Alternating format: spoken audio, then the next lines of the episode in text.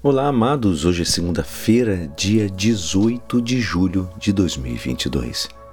E hoje a nossa igreja nos convida a meditar juntos o Evangelho de São Mateus, capítulo 12, versículos 38 a 42. Naquele tempo, alguns mestres da lei e fariseus disseram a Jesus: Mestre, queremos ver um sinal realizado por ti. Jesus respondeu-lhes: Uma geração má e adúltera busca um sinal mas nenhum sinal lhe será dado, a não ser o sinal do profeta Jonas.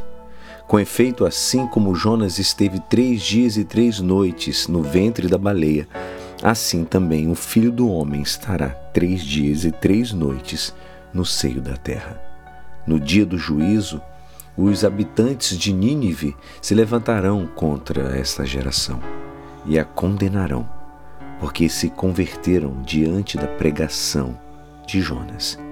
E aqui está quem é maior do que Jonas. No dia do juízo, a rainha do sul se levantará contra essa geração e a condenará, porque veio dos confins da terra para ouvir a sabedoria de Salomão.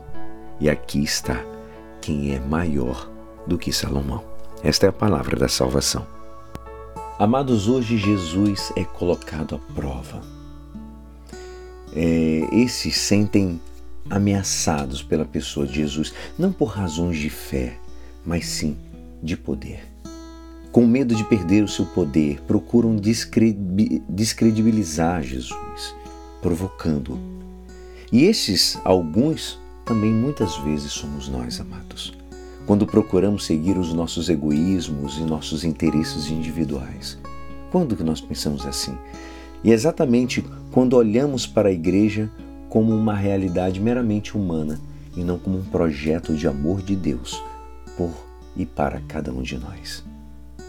Então a gente tenta descredibilizar a igreja olhando as pessoas, aqueles seres humanos que ali estão que são pecadores e queremos descredibilizar porque nós temos também nossos interesses e esquecemos que ela nasceu por causa de Jesus por causa de Deus. E a resposta de Jesus a esse fato que aconteceu no Evangelho é clara: nenhum sinal lhe será dado.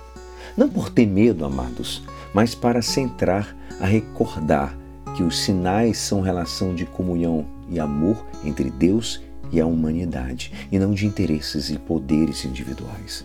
Jesus recorda que há muitos sinais dados por Deus. Não é provocando ou chantageando Deus, que se consegue chegar até Ele, não é fazendo um negocinho.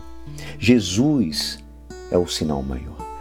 Neste dia, a palavra é um convite para cada um de nós, para que a gente possa compreender com humildade que só um coração convertido de verdade, voltado para Deus, pode acolher interpretar e viver esse sinal, que é Jesus.